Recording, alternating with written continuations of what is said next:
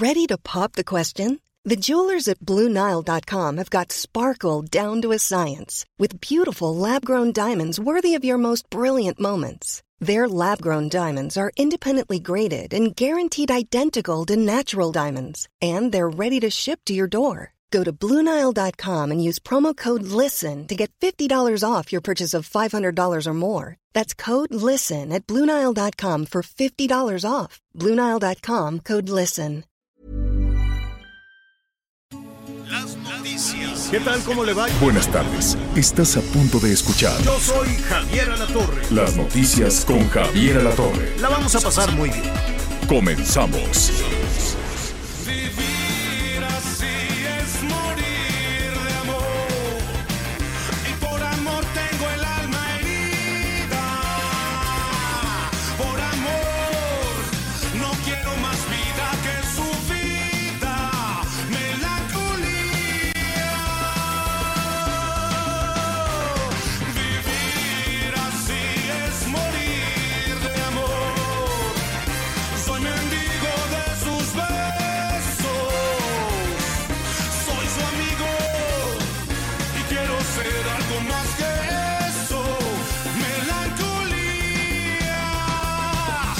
Se apodera de mi ser. Mi serenidad se vuelve locura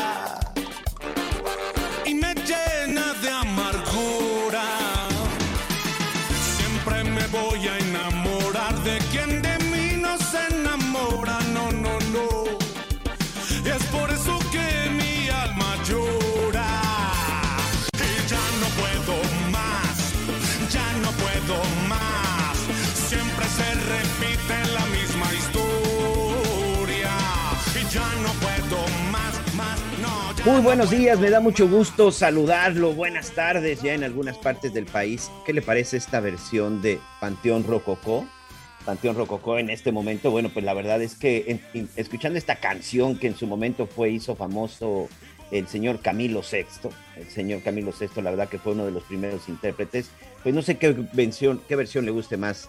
Vivir así es vivir sin tu amor. Es una versión que, si no me equivoco, por ahí de los años 80, sobre todo se estaba escuchando de manera muy fuerte a principios de los años 80, pero pues es una versión que este grupo de rock pues ha decidido incursionar. A mí sinceramente me gustan las dos. La verdad es que me gustan las dos versiones, sobre todo porque sí soy fan de Panteón Rococó desde aquella época, entonces la verdad que sí es una parte muy interesante. En unos momentos estará con nosotros el licenciado Javier La Torre. Hoy me da mucho gusto saludar a todos nuestros amigos a lo largo y ancho del país, incluso hasta los Estados Unidos, en especial a nuestros amigos en el norte, en Nuevo León, vaya que le están sufriendo con los incendios.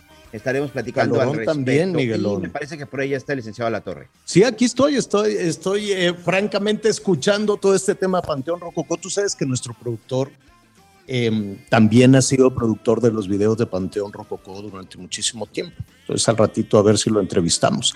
Qué gusto saludarlo esta tarde.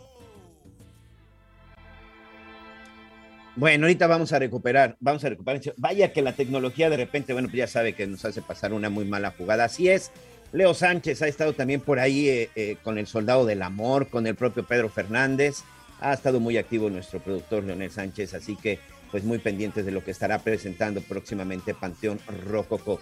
Bueno, pues la verdad es que sigue generando mucha controversia lo sucedido en Palacio Nacional el día de ayer, después de que el presidente Andrés Manuel López Obrador pues anunciaba pues cambios. Ya sabemos que él siempre ha estado en desacuerdo con el actual Instituto Nacional Electoral. Vamos a tratar de analizar hoy con una exconsejera del Instituto Nacional Electoral, con la maestra Pamela San Martín, una experta y conocedora de los temas electorales, para saber exactamente qué es lo que sucede.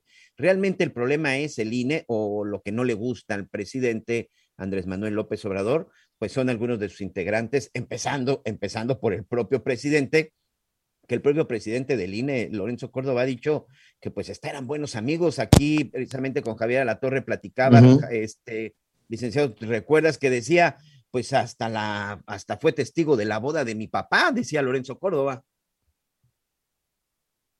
Ahí está Javier.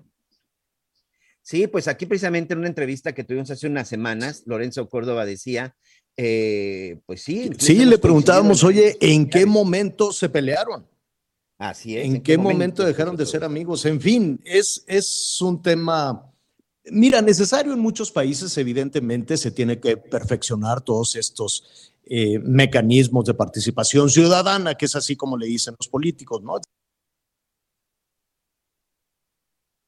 Sí, y además siempre lo hemos dicho, las, las leyes, ninguna ley es perfecta, ningún instituto seguramente es perfecto. La verdad es que el perfeccionismo en este sentido, hablando en materias políticas, hablando en cuestiones electorales, en lo que usted quiera y mande, la verdad es que el perfeccionismo no, no existe, no existe todavía. Que el Instituto Nacional Electoral se necesitan hacer algunas modificaciones, por supuesto que sí. Yo empezaría, no sé usted qué opine, mándenos sus comentarios a través de nuestras diferentes redes sociales. Para empezar, yo creo que lo que tenemos que cambiar en este país es el número de partidos políticos que existen en México. Creo que ahí sí, por ahí deberíamos de empezar. Deberíamos de seguir el ejemplo de otros países del primer mundo, en donde pues solamente tienen dos partidos, a lo mucho tres partidos. Yo creo que eso es lo que deberíamos empezar a hacer. Hay partidos, sinceramente, que no sirven absolutamente de nada y que durante años se han dedicado solamente a robar y a saquear las arcas de este país. Y si no, pregúntenle a los del partido del Tucán, cómo han sobrevivido durante todos estos años. Oye, eh, bueno, lo vamos a retomar en un, en un momentito más. Es un tema interesante, es un tema importante, desde luego, pero les decía que está las temperaturas muy altas en diferentes zonas del país. Eh, a eso súmale que hay un número enorme de incendios activos, son más de 40 incendios activos. Alrededor de la Ciudad de México hay algunas fumarolas, hay incendios que definitivamente se pueden controlar eh, acuérdese que la Ciudad de México es una cazuela, la zona metropolitana del Valle de México es una cazuela rodeada por montañas, entonces eh, se queda ya atorado. Cuando no hay ventarrones, cuando no hay aire, vienen estas complicaciones como las que se están viviendo en este momento. El aire en la Ciudad de México es hoy una cochinada de la zona metropolitana. Hay contingencia, hay toda una confusión en quién circula, quién no circula las recomendaciones es si no tiene nada que hacer en la calle, pues no, no tenga estas actividades. hay quienes salen a, hacer un poco de ejercicio, tratar de evitar en la medida de lo posible el estar eh, expuesto a la contaminación de la Ciudad de México, que está altísima la contaminación por ozono. Y lo primero que se hace es suspender la circulación de una buena parte de los vehículos, del parque vehicular, como dicen los del gobierno. Ahí eh, se suspenden también algunas obras que entorpecen el tráfico, ya sabes, eh, dicen que es el bacheo, aunque los baches ahí están. En fin, todas estas obras de reparación de las calles, pues necesariamente se tienen que suspender y ahora sí, sí o sí habrá que usar el, el cubrebocas porque pues es una cochinada de, de, aire, la contaminación por ozono. ¿Por qué dicen la contaminación por ozono? El ozono es bueno en las capas superiores que rodean al planeta, desde luego, nos ayudan, es un escudo contra la radiación solar, pero ahora sí que a nivel de cancha, pues los efectos de varias eh, eh, contaminantes, eh, los efectos, por ejemplo, de las emisiones de las gasolinas, ¿no? de los, o del diésel, o del mismo gas, ¿no? de los eh, eh, eh, combustibles fósiles que seguimos utilizando en México, están en el ambiente. Imagínese que está en una cazuela donde no sopla el viento. ¿no? En ese momento necesitamos los ventarrones para que vengan a limpiar un poquito el ambiente. Entonces no sopla el viento, se queda ahí la, la nata porque están los, las emisiones de, de, los camiones, del transporte público, de los autos, también de, de las plantas que, eh, que están en Hidalgo y que vienen también a, a contaminar la cazuela. A eso súmele las partículas suspendidas, desde eh, pues eh, materia orgánica que está flotando en el ambiente, es muy desagradable decirlo de esa manera, pero así es, es materia orgánica, ¿no? Tanto de los perros, de algunos canes, como de los humanos también en, en algunas zonas de la Ciudad de México. A eso súmele la radiación, intensa radiación solar. Entonces, la mezcla de los contaminantes con las partículas suspendidas, con el calor intenso, provoca el ozono malo. Hay ozono bueno, que es el que nos protege de los rayos ultravioleta, de la radiación solar, y hay el ozono bueno. Entonces viene esa contaminación terrible por ozono y hoy, hace pues unos minutos el gobierno de la Ciudad de México decidió que se mantiene la, contingencia ambiental y eso qué significa pues pedirle a la ciudadanía que no utilice los vehículos. Muy complejo también, ¿no? Este anuncio de quién circula y quién no circula, Miguel. Por ejemplo, mucha atención porque sí es un poco confuso. Todos los autos que tienen engomado 1 y 2, que normalmente descansan un día, esos autos no pueden circular. Si usted tiene engomado 1 o tiene engomado 2 en el centro de verificación, no puede usted circular. Si usted viene de otra parte de la República y no tiene placas de la Ciudad de México y no tiene verificación, no puede tampoco circular. Y los automóviles que tienen el, holograma cero y holograma doble cero, sin importar que tienen este que les permite circular todos los días, los vehículos hoy que tienen terminación de placas 3 y 4 color rojo, tampoco pueden circular. Tampoco pueden circular esos autos. Así que por favor hay que tener mucho cuidado porque evidentemente esto implicaría pues unas sanciones y sanciones importantes. Y ahorita, pues hasta nuevo aviso, pero holograma 1 y holograma 2, señor, esos autos no pueden circular el día de hoy. Bueno, pues ahí está, eh, hecho este anuncio. Vamos a revisar al rato también eh, la situación en la zona metropolitana de Monterrey, que con los incendios no creo que le estén pasando eh, bien con el, tema de, con el tema de la contaminación, tienen una complicación con, por agua, ya el gobierno federal, ya el presidente hoy por la mañana dijo, sí, le vamos a echar la mano ahí al gobernador de Nuevo León, vamos a hacer inversiones, por lo pronto que sigan pues escarbando más profundo para tener los pozos y poder salir de esta sequía que es una emergencia. Allá en Nuevo León va a haber una inversión importante, esperemos que, los dineros eh, lleguen pronto. Y ayer también hubo unas noticias para nuestros amigos allá en, en Jalisco. Esperemos que la buena voluntad, que el buen resultado de las, eh, de las reuniones en Palacio Nacional, pues se activen rápidamente en Hacienda o que mande el dinero quien lo tenga que mandar, porque de pronto pues hay un, un teléfono descompuesto, ¿no? Entre lo que se dice en Palacio Nacional y la agilidad para que llegue el dinero y se puedan solucionar estos problemas urgentes de sequía. ¿Cuántos incendios hay activos en este momento, Miguel? Mira, Javier, de acuerdo con la página, de acuerdo con la página de la Comisión Nacional del Agua, aquí te voy a contar exactamente cuántos tenemos. Tenemos aproximadamente 40 incendios.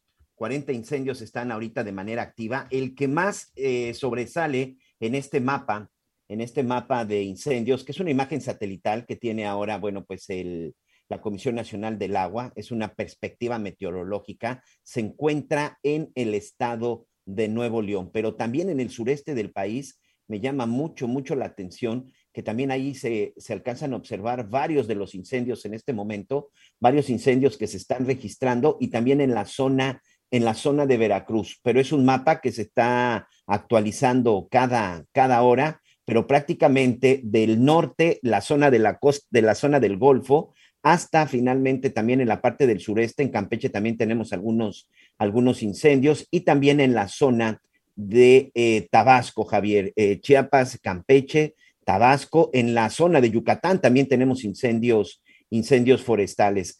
Eh, Chihuahua, en Jalisco, San Luis Potosí, Aguascalientes, tenemos también algunos en Michoacán y en el estado y en el Estado de México. Así que hay que extremar precauciones. Y además en estos puntos es en donde se están concentrando los principales focos de calor en las últimas 24 horas, Javier. Sí, en Nuevo León se está quemando la Sierra de Santiago. Vamos a ver qué, qué, qué tanto se ha avanzado. Pues es eh, la tormenta perfecta, las altas temperaturas, la sequía, la falta de agua y después un incendio y después la contaminación que puede ver para la zona metropolitana de Monterrey. Daniela García es nuestra compañera corresponsal del Heraldo Radio allá en Nuevo León. ¿Cómo estás, Daniela? Buenas tardes. ¿Qué tal, Javier? Miguel, muy buenas tardes. Pues sí, de hecho, el incendio de la Sierra de Santiago, que de hecho inició el jueves pasado, ha consumido ya más de 1.200 hectáreas. Esto hasta el corte del día de ayer. Tendríamos que esperar a la actualización que se da por la tarde-noche pero bueno, ya suma estas 1.200 hectáreas consumidas y se convirtió en el más grande que afecta actualmente al país. Ayer estuvo la Coordinadora Nacional de Protección Civil, Laura Velázquez, y ella fue la que reveló que el incendio eh, pues de Santiago ya superó el incendio de Gómez Farías que se está dando en Tamaulipas, que ha consumido 720 hectáreas, y otro en Chiapas, que registró una afectación de 400 hectáreas.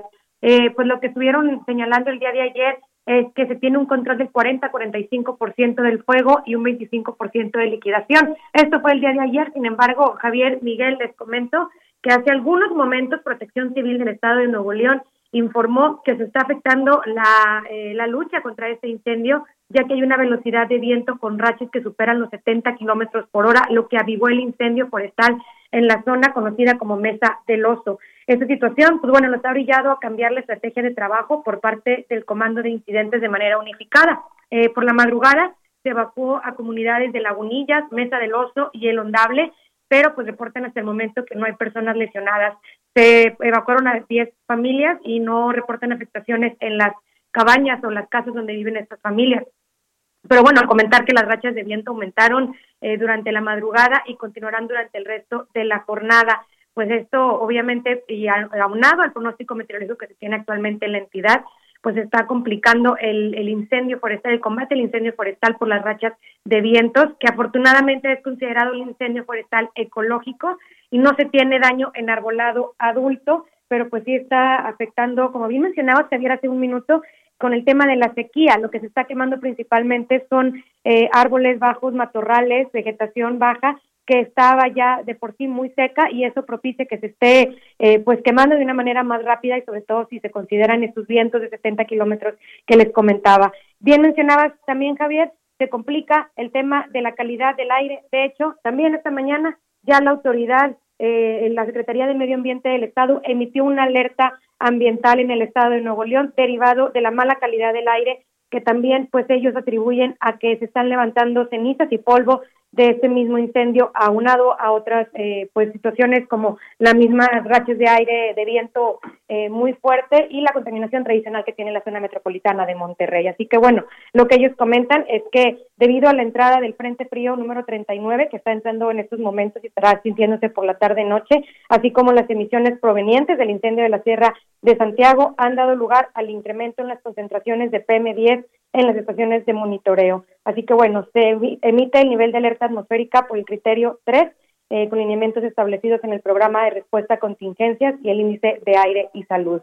Es, eh, Pero ¿cómo, ¿cómo, es la contingencia cuando se aplica alguna fase de contingencia en Nuevo León o en la zona metropolitana de Monterrey? ¿Eso qué significa? ¿Qué estaría obligada la ciudadanía?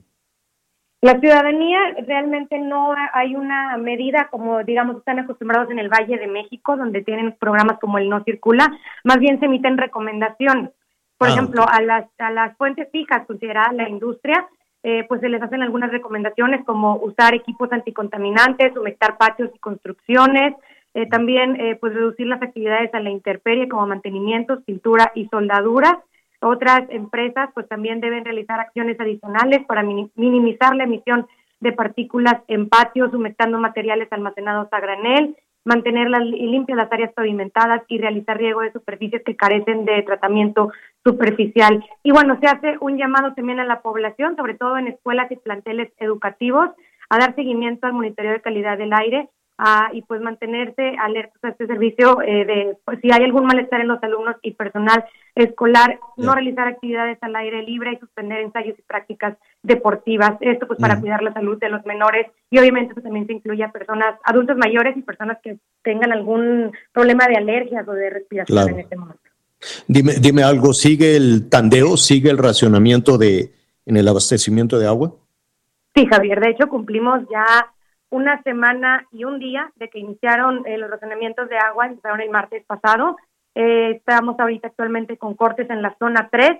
Y bueno, pues la verdad, hace unos momentos también habló el, director de agua y drenaje de Monterrey. Los miércoles dan una rueda de prensa que le llaman los el Nuevo León Informa. Él pues actualizó eh, la situación.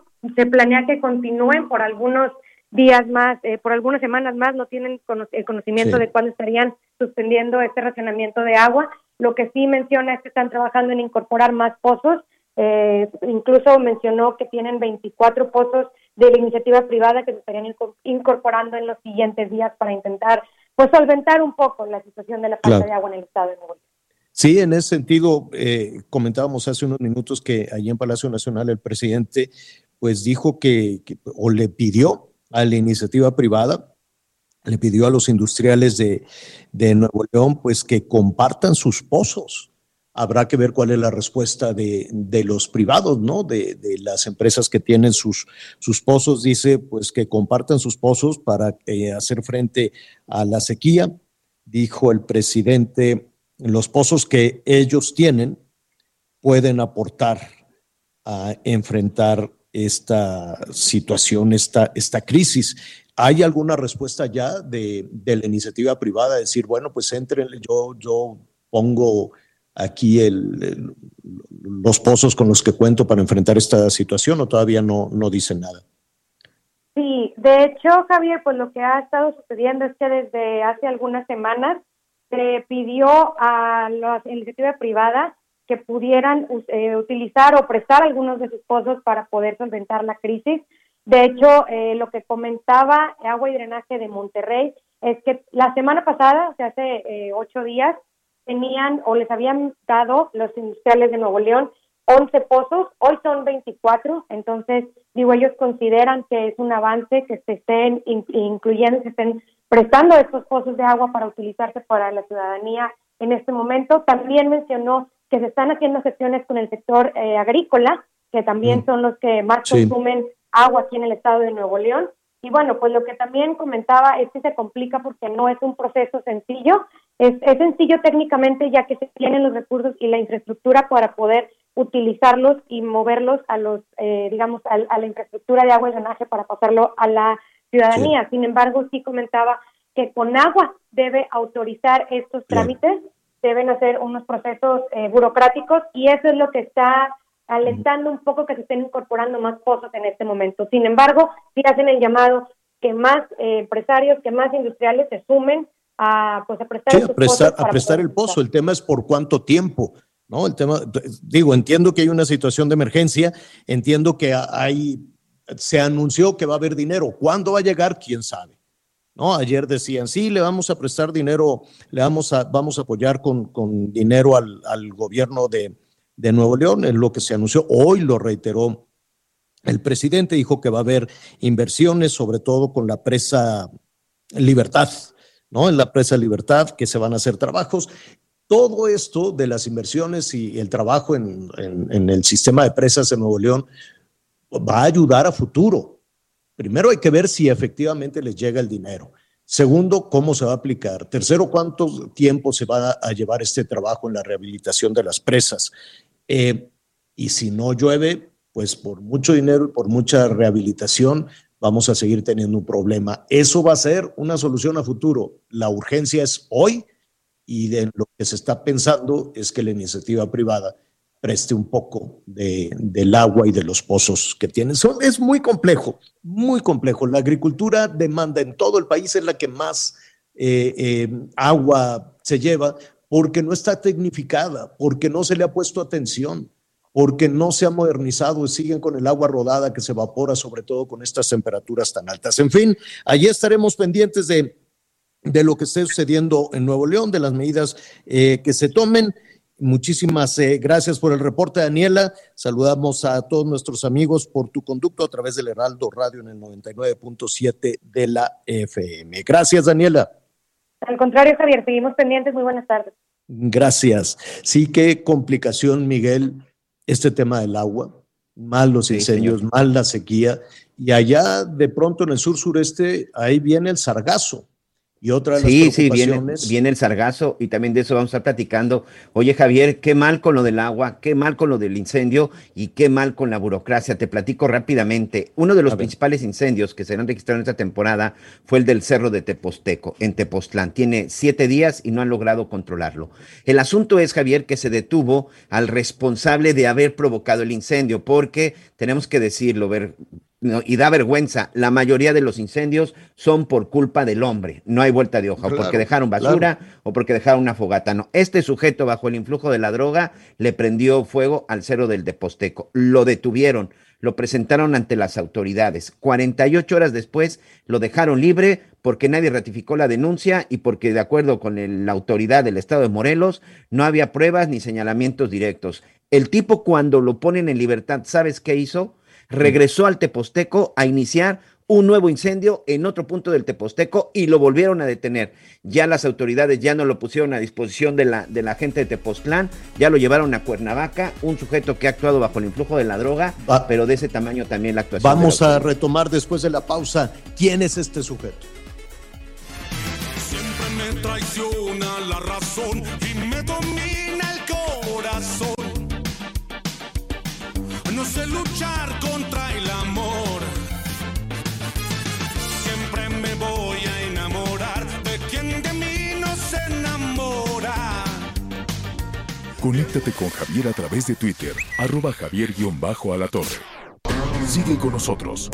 Volvemos con más noticias. Antes que los demás. Heraldo Radio. Todavía hay más información. Continuamos. Las noticias en resumen. La tasa de desempleo en México aumentó en febrero pasado 0.12 puntos porcentuales, informó el INEGI. La encuesta nacional de ocupación y empleo reveló que en febrero la población desocupada fue de 2.2 millones de personas. Fueron vinculadas a proceso Mónica N. y Adriana Lucía, directora y una maestra de una escuela en Ciudad Juárez, Chihuahua. Están acusadas de abuso sexual agravado en contra de una menor de cuatro años. El exalcalde de Villagrán, Guanajuato, Salvador Acosta Guerrero, fue asesinado en la colonia La Venta, al interior de un corralón. Las autoridades ya investigan los hechos. Y hoy el dólar se compra en 19 pesos con 75 centavos y se vende en 20 pesos con 19 centavos. Bueno, estábamos eh, con este tema que parece increíble, ¿no? Eh, que el sujeto que provocó deliberadamente el incendio en el Teposteco, en medio de la sequía, sin agua. Es más, la CONAFOR y los, y los brigadistas con lo que pueden, porque no tienen dinero, porque les han recortado el presupuesto. Todos los años les recortan el presupuesto. Arrancó esta administración y les dieron una rasurada de casi la mitad y cada año les van quitando el presupuesto. Cada vez son menos los brigadistas para el combate a incendios porque el dinero se está utilizando para otras cosas, para la infraestructura, los trenes, lo, lo- lo que sea. La cobija va creciendo, ha crecido muchísimo, es mucho más el dinero que se gasta en esta administración, por ejemplo, que con Peña Nieto, pero por muy grande que sea la cobija, pues se tiene que quitar, rasurar, por ejemplo, a los brigadistas. Con ese contexto todavía va este sujeto y no le hicieron nada, Miguel. Sí, así es, Javier. Eh, ya, te, ya te platicaba. El incendio del Teposteco eh, inició hace aproximadamente una semana. En total fueron 115 hectáreas de bosque las que se vieron afectadas y fue muy complicado. Uno, la logística y sobre todo para subir al Teposteco, pues bueno, no es nada sencillo y sobre todo porque evidentemente no se registró solamente en la zona por donde normalmente uno puede subir, sino prácticamente rodeaba el cerro. El sujeto que fue detenido, identificado como Josué, eh, incluso cuando lo agarran y lo llevan, él está bajo el influjo de la droga, estaba celebrando y festejando y brincando prácticamente en medio de las llamas. Por supuesto, un sujeto que estaba intoxicado y que en ese momento no estaba en sus, en sus cinco sentidos. Se lo llevan al Ministerio Público, lo entregan en el Ministerio Público en la zona de Tepoztlán. Como se trata de un delito federal, fue puesto a disposición de la delegación de la Fiscalía General de la República. Y bueno, pues ahí un burócrata, alguien determinó pues que había incongruencias en el informe policial, que nadie se había presentado a ratificar la denuncia y como estaban esperando a que alguien fuera a ratificar la denuncia cuando todos estaban trabajando, apagando el incendio, pues este burócrata agarró y decidió ponerlo en libertad eh, 48 horas después. En cuanto lo pusieron en libertad, en opción de libertad, este sujeto regresó a la zona del Teposteco, ahora en otro punto en donde todavía el incendio no llegaba, y ahí también inició y provocó el fuego. Ahí ahora sí otra vez lo volvieron a detener. En este momento, eh, después de lo que te estaba comentando, bueno, pues ya me mandan un comunicado y me dicen, bueno, la Profepa, que es la Procuraduría Federal de Protección al Ambiente, pues ya presentó una denuncia de Qué hechos, bueno. que era lo que estaba pidiendo la Fiscalía General de la República. Ahora este tipo se encuentra en Cuernavaca y bueno, vamos a esperar a ver finalmente cuál es, el, eh, cuál es la sanción. El, el asunto creo, Javier, que aquí es muy importante, en estas imágenes que ahorita precisamente te, te mandaba y que comentábamos, eh, los invito a nuestros amigos, métanse a la página de conagua.gov.mx y observen en tiempo real los incendios forestales. Señor, no quiero exagerar, pero yo me atrevo a decir que en más de la mitad del país en este Hay momento fuego. hay un incendio forestal Sí. en activo. De repente hemos hablado mucho de lo del tren Maya, Javier, aquí en la zona del sureste, con el asunto de la deforestación. A veces no le dan la importancia que se debe al tema de los incendios forestales. Los incendios forestales también están devastando y terminando con bosques, con selva. 115 hectáreas de la zona del Teposteco. Con este porcentaje que te estoy diciendo, aproximadamente de que dos terceras partes del país hoy tienen un incendio forestal y el centro del país también es en donde se concentran muchos, muchos de estos incendios, ¿cuántas hectáreas se están destruyendo? Ya Está sea quemando. porque la mano del hombre tuvo que ver, pero aquí lo más grave, porque no hay recursos para detenerlo y evitar que el fuego continúe avanzando en los días. Esta semana vamos a hablar con especialistas porque la mayoría de los incendios, tienes toda la razón, son provocados. O son provocados por un pirómano como este, o son provocados por una desarrolladora, por una constructora, por alguien que quiere este, construir en alguna zona protegida y dicen, ah, ups, se quemó. Bueno, pues como ya se quemó, vamos a construir. Esa es una historia que ha sucedido muchísimo en Jalisco allá en el bosque de la primavera, ha sucedido en muchísimas partes en donde la mancha, man- mancha urbana quiere avanzar. Y atención con todo lo que se corta, todos los árboles, toda la maleza, ahora que se, ha, que, se abrió toda una, toda una vía para que, una ruta para que pase el tren, bueno, todo eso se seca. Todo eso que van cortando para que pase el tren se seca y hay que tener muchísimo, muchísimo cuidado con eso. Saludos a Tepic. Saludos a Tepic, Nayarit. Fíjate, Miguel, que allá se presentaron los de, los de Molotov. Entonces, eh, eh, ¿te, te acuerdas de Molotov? Está la Feria Nayarit 2022, ¿no? Así se llama, Feria Nayarit. Entonces, pues tienen conciertos, bailes y todo esto. Eh, ¿Tenemos alguna que no digan malas palabras los de Molotov? A ver, vamos a escuchar para acordarnos. De pronto llega el Guido Sapo a aguantar su peda. Yo super zafé, te dejo esta pala. Super shot pasar al baño mucho antes que la Yala. Yo. Bueno, la verdad es que son muy exitosos, les fue muy bien allá en la feria y luego se fueron a cenar allá en Tepic, que comes delicioso, porque era cumpleaños del Mickey, del Mickey Huidobro. Entonces, este, que son los integrantes de Molotov, fueron todos allá a un restaurante. Se come delicioso en Tepic, la verdad. La verdad se come muy, muy, muy bien. No recuerdo el nombre del restaurante, ahorita se lo voy a, ahorita se lo voy a investigar. La cosa es que estaban ahí y como era cumpleaños el del Mickey, restaurante de Don Juan. Javier. ¿Mande? El restaurante es el de Don Juan, el Real de Don Juan se llama Exacto. el restaurante.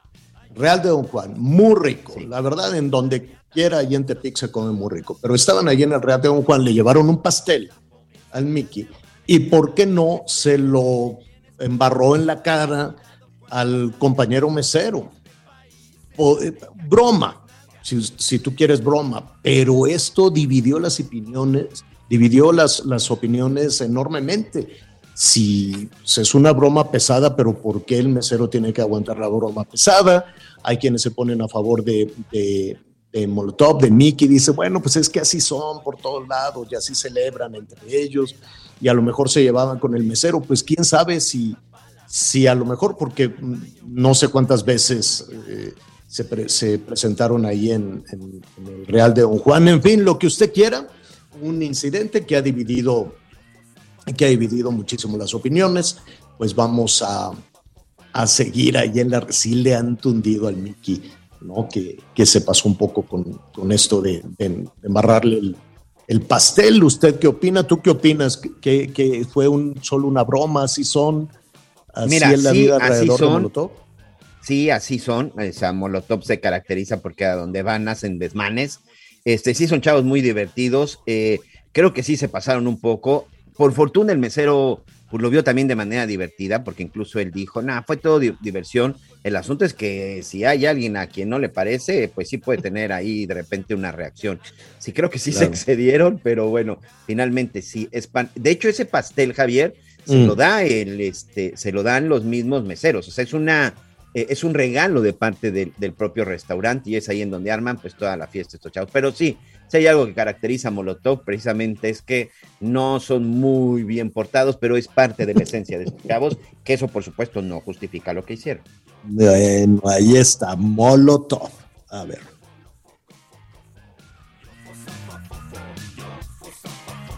Sí, pues es parte de lo que es parte de lo que sucedió este precisamente el día de ayer. Bueno, vamos a cambiar radicalmente. Sí, radicalmente. vamos a- Ahí estás.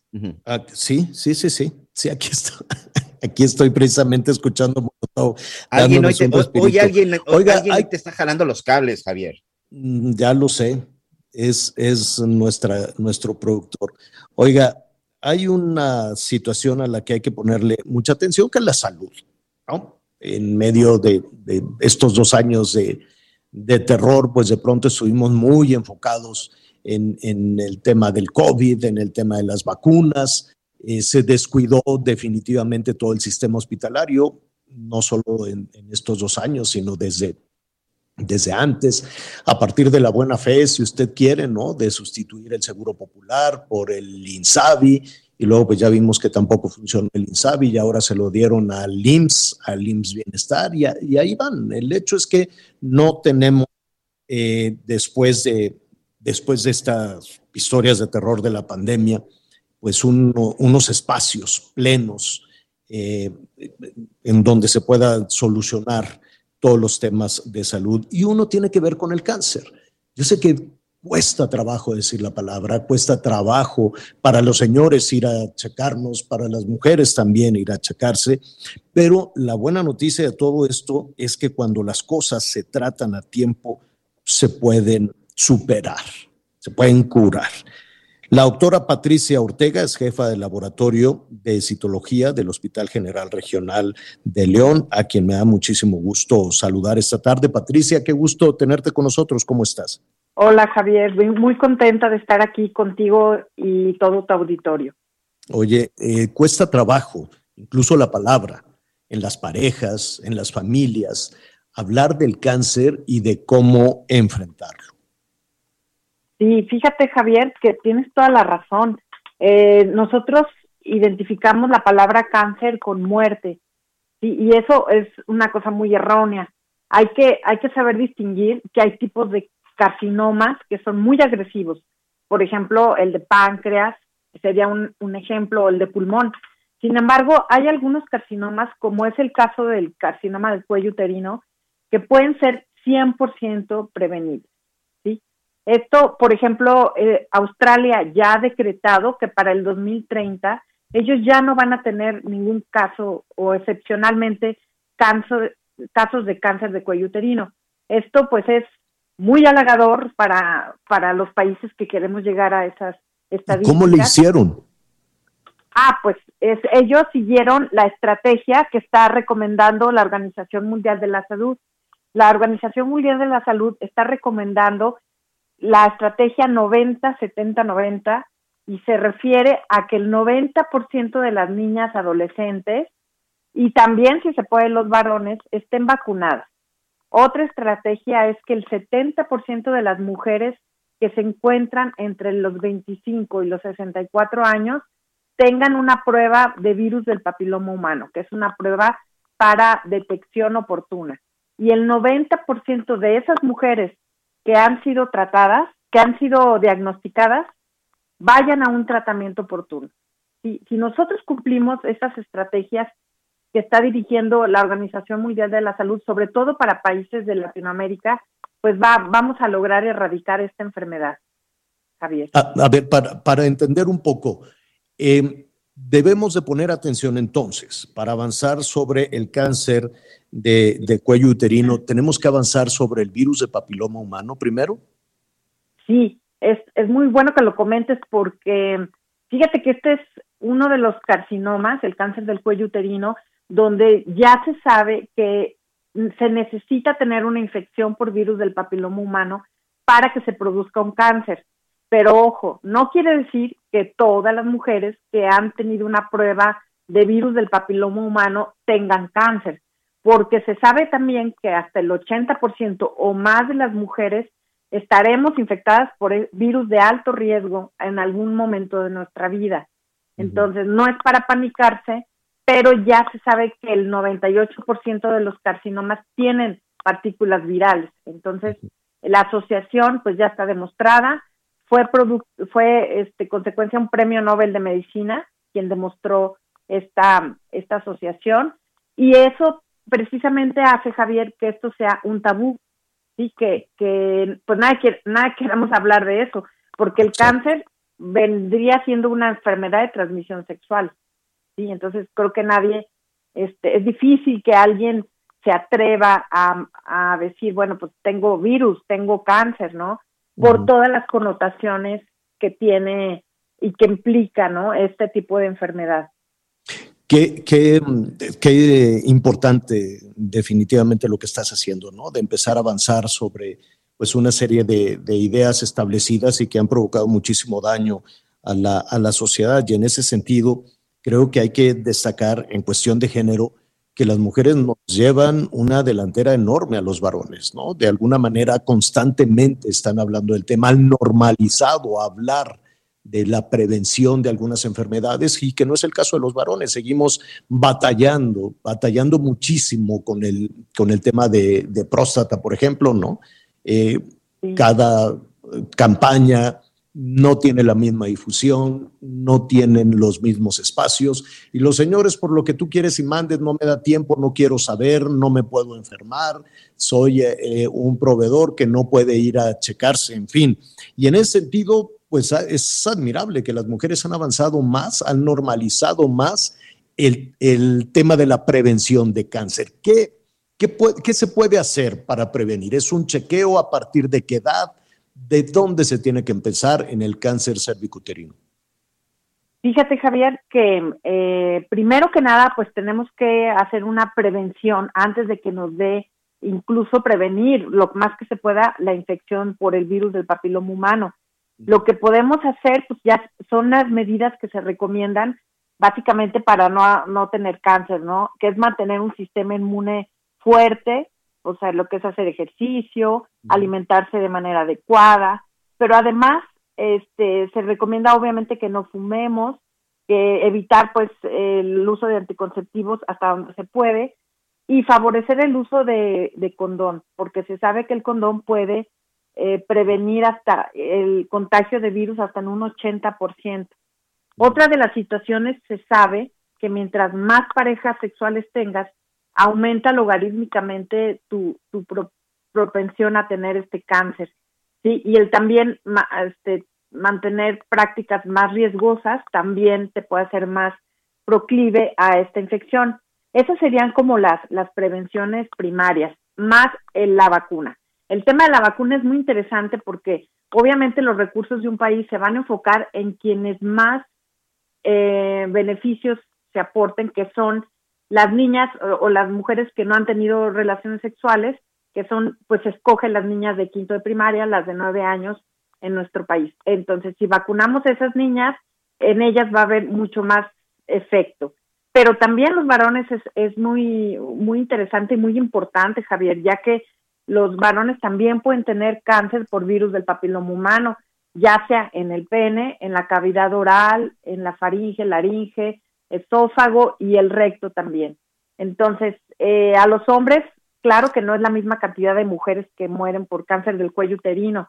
En México se, se sabe que mueren cuatro, aproximadamente cuatro mil mujeres por este, por este tema, que es muchísimo. Qué barbaridad. Y sí es, es una barbaridad. Y estas, y entonces recomendamos el uso de la vacuna. Básicamente está aprobada hasta los 45 años. ¿Hay vacunas? ¿Hay vacunas en este momento? Fíjate que no. Estaba precisamente ayer hablando con personas del sector salud y parece que ya llevamos tres años sin tener acceso a la vacuna. Por cierto, pues la vacuna es costosa, pero yo creo que vale la pena, como tú decías, o sea, la salud es lo más valioso que tenemos y la pandemia nos ha enseñado mucho eso, ¿no? Entonces, bueno, pues yo lo que les podría recomendar es que vayan con un pediatra o un ginecólogo a que les apliquen la vacuna.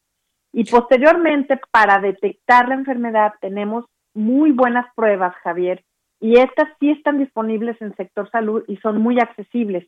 La que está recomendada a nivel mundial, pues es la prueba de virus del papiloma humano. ¿sí? Entonces, eh, hay que ver, es un poco revoltosito, pero eh, de los 25 a los 34 años se prefiere usar una citología o el llamado Papa Nicolau.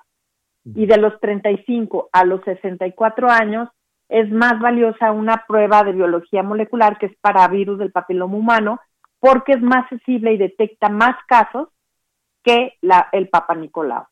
¿sí? Si alguna de estas pruebas sale positiva, todavía tenemos otras pruebas de más alta tecnología como, como la atención dual que puede este, evidenciar qué mujeres van a desarrollar el cáncer. Y también tenemos las clínicas de colposcopía que básicamente son para el tratamiento de estas lesiones que, que te digo, a veces con un, una simple extracción de ese fragmento del cuello, con eso se pueden curar las mujeres, ¿no? Entonces, no tenemos pretexto, las mujeres, claro que tenemos muchas cosas que hacer. Lo que tú comentabas, que, que los hombres son los proveedores, pues lo, y las mujeres en este país también. Mujeres, Claro. Sobre todo en las, las mujeres son las ¿verdad? jefas de familia, son las grandes proveedoras. Exacto. Entonces, se complica mucho el, el ir a, a, consulta por los horarios, de, por ejemplo, las fábricas, los horarios que tienen. Entonces, sí, sí vemos que una de las circunstancias por las que no acuden las mujeres, pues es porque trabajan, ¿no?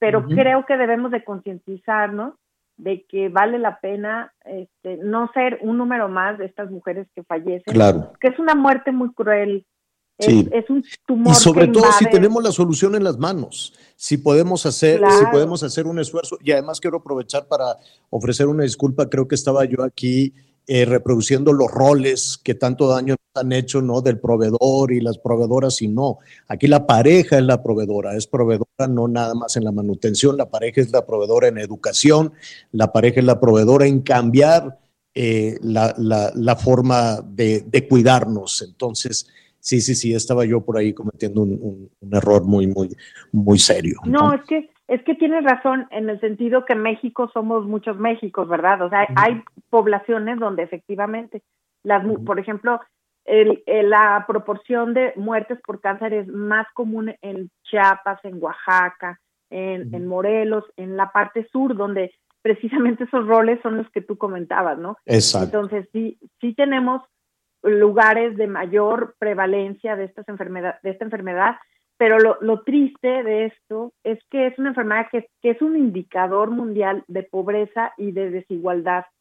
¿sí? Y que se, se puede superar como ya, como ya lo han hecho como ya lo han hecho otros países. Patricia, se, se nos viene el tiempo encima, pero quisiéramos eh, abundar en este tema, insistir en este tema cuantas veces sea necesario, no quedarnos únicamente con, con el tema de, de, del cáncer cérvico-uterino, sino con todos los temas de salud.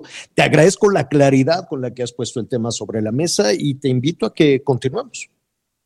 Claro, estoy dispuesta y muchísimas gracias por el espacio. Al contrario, es la doctora Patricia Ortega, jefa del laboratorio de citología del Hospital General Regional de León, allá en Guanajuato. Saludos a Guanajuato. Gracias, doctora. Gracias. Oye, Miguel, eh, bueno, tú eh, eh, estás con niñas adolescentes. Sí, sí, sí. siempre hay que poner ese tema sobre la mesa, ¿no? Sí, por supuesto. Eh, déjame decirte que, por ejemplo, en el caso de mi hija, a, Valen a Valeria, mi, niña de 23 años, eh, se le puso cuando tenía aproximadamente 15, 16 años. Y a Valentina, bueno, pues este, antes de los 18, que este año ya cumplió 18, pues también ya se le, ya se le puso esta vacuna. Efectivamente, en el sector salud no hay.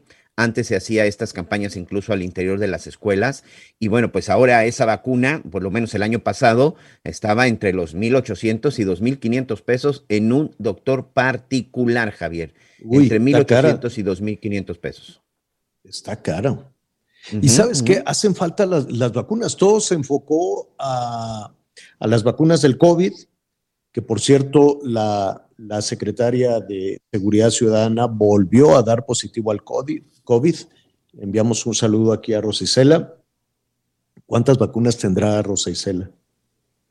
pues yo creo que seguramente que ya debe de tener las tres. Esperemos que no sea algo, algo tan grave. Entonces, este, por cierto, Anita Nomelí está haciéndose ahorita también sus pruebas, por eso todavía no está con nosotros, porque el sábado apenas entrevistó a la secretaria de Seguridad Ciudadana, Rosa Isela, una entrevista que presentó el domingo ahí en su programa que tiene en Canal 11, pero es un hecho que sí, es la segunda, la segunda ocasión y también este Javier, sí, ¿eh? por lo menos yo creo que debe de tener ya las tres. El presidente Biden se está poniendo, en este momento, le están poniendo la cuarta dosis. ¿Te pondría la cuarta dosis, Miguel? Si es necesario, sí, señor. Si eso me garantiza que cualquier enfermedad, este, o sobre todo un nuevo contagio, recordemos que a mí ya, a mí ya me dio y me dio de la primera, la primera cepa que fue la fuerte. Sí, yo creo que sí, porque yo sí creo en las vacunas y yo sí soy promotor de las vacunas. Entonces, yo sin duda sí me pondría la cuarta vacuna. Bueno, un saludo a la, a la secretaria de Seguridad Ciudadana, que se recupere pronto. Se contagió de COVID de nuevo. Vamos a hacer una pausa y volvemos. Siempre se apodera de mi ser, mi serenidad se vuelve locura y me llena de amargura. Siempre me voy a enamorar de quien de mí no se enamora, no, no, no. Es por eso que mi alma llora. Conéctate con Miguel Aquino a través de Twitter, arroba Miguel Aquino. Toda la información antes que los demás. Ya volvemos. Heraldo Radio 98.5.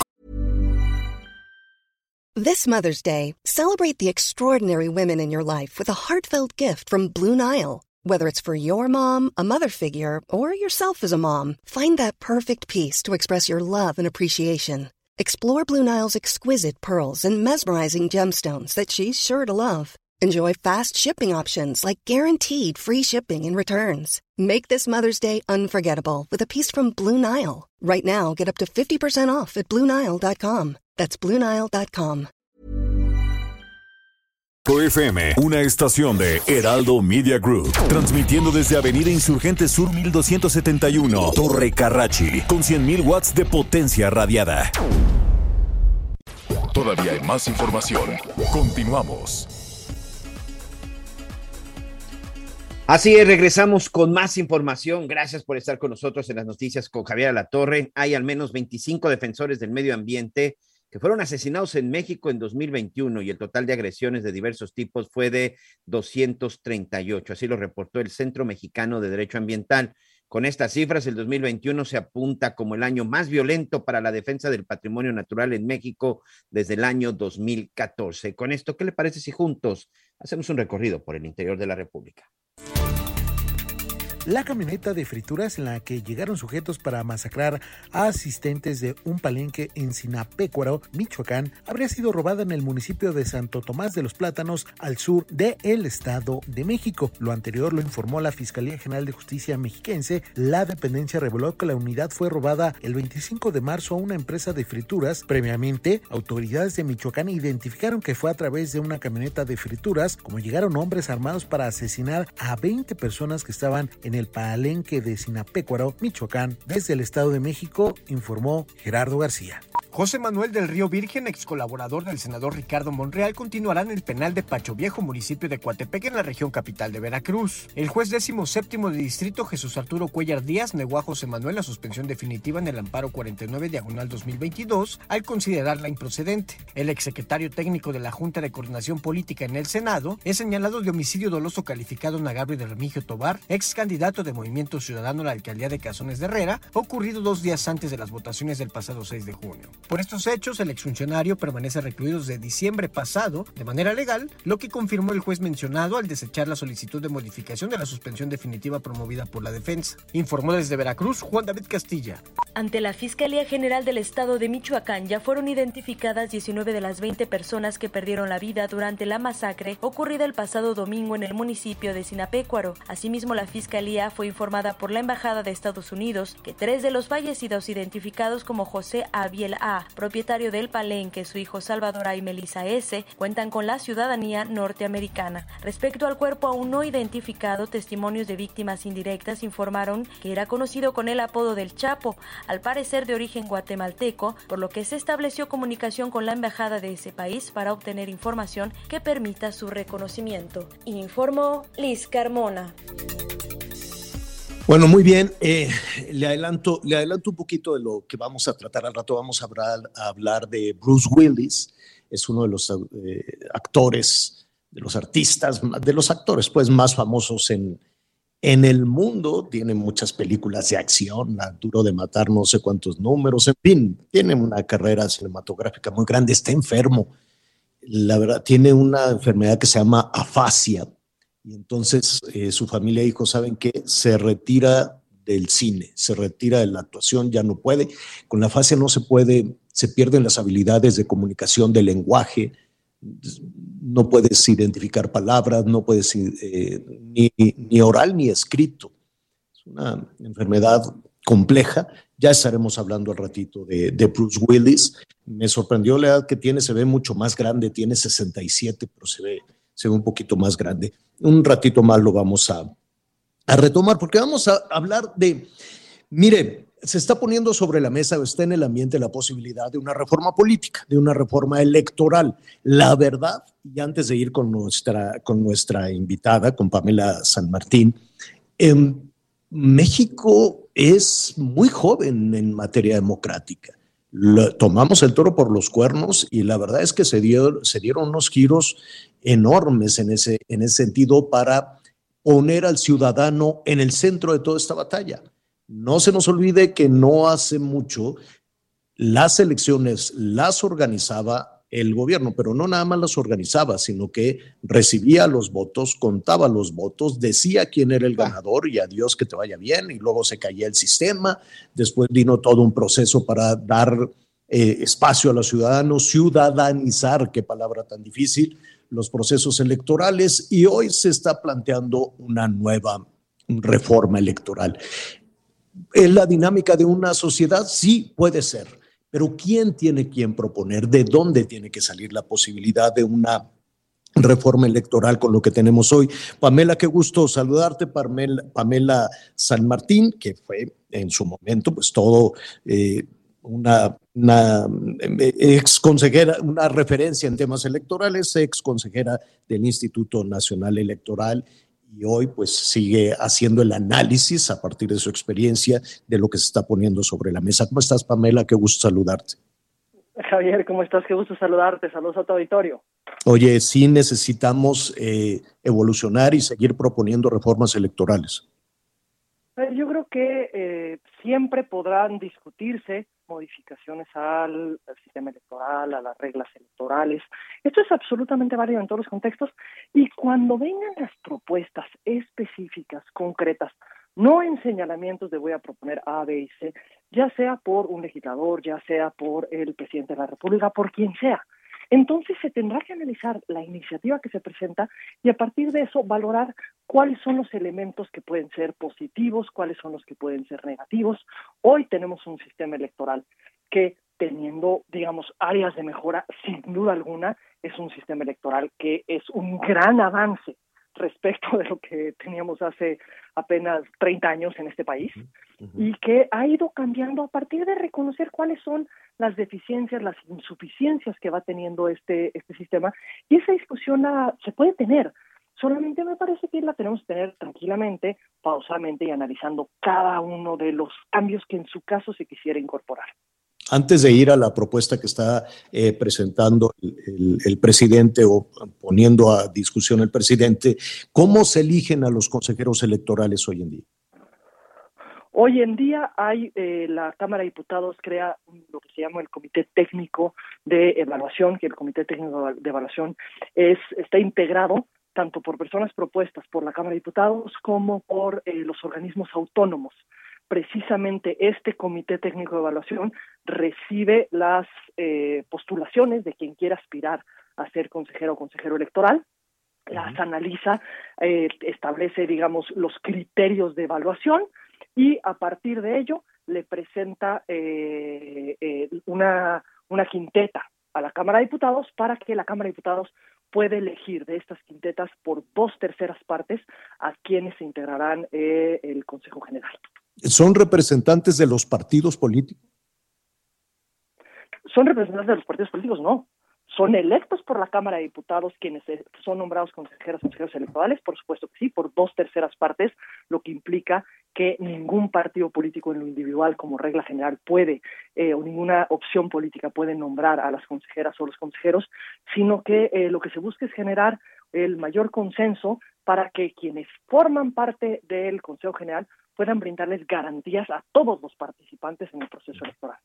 Por esto, esto te lo, te lo pregunté así abiertamente porque de alguna manera el, eh, el presidente López Obrador con su iniciativa ha dejado ver que el, INE o que las autoridades electorales son de alguna manera rehenes de, pues no ha dicho de los partidos políticos, pero sí de las fuerzas políticas en este país y que quiere que ahora sean elegidos por los ciudadanos. Ahí también hay alguna contradicción, ¿no? En el sentido de que propone que sean 20 candidatos elegidos por cada uno de los poderes, y cuando decimos de los poderes, pues estamos hablando del gobierno, que, sea el, sea el propio gobierno el que diga que compitan estos 60 candidatos y después los elijan los ciudadanos. ¿Qué opinas?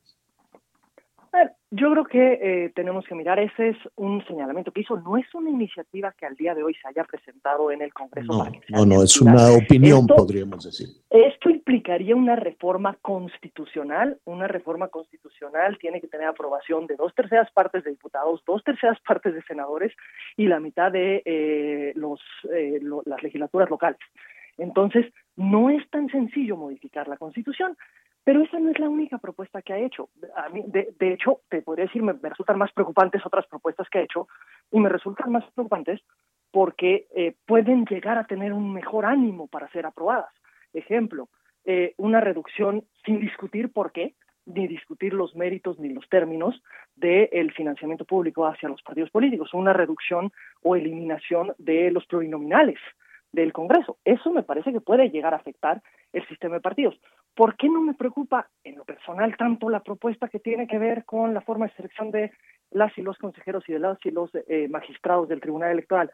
Porque, pues, honestamente, difícilmente pasaría por el, por el Congreso, porque esto no sería algo que, en primer lugar, digamos, resultaría viable y, en segundo lugar, generaría consenso entre las distintas eh, fuerzas políticas el que hubiese una elección porque empezaríamos a discutir cómo es que pueden hacer campaña los las, los aspirantes a ser consejeros y consejeros o magistrados, cómo es que eh, van a poder tener una movilización a lo largo y ancho del país, quién organizaría esa elección, claro. digamos, entramos a un conjunto de problemas, pero que honestamente no la hacen una, una propuesta viable. Y lo que sí es una cuestión que me parece que es válida es si hay cuestionamientos al actuar de eh, el Consejo General, de alguno de los integrantes del Consejo General, todos los integrantes del Consejo General son servidores públicos y como tal están obligados a la mayor rendición de cuentas. Pueden estar, eh, deben de poder ser sometidos a los cuestionamientos, a los señalamientos, a las preocupaciones que se generen y esto también deberá rendirse cuentas al respecto.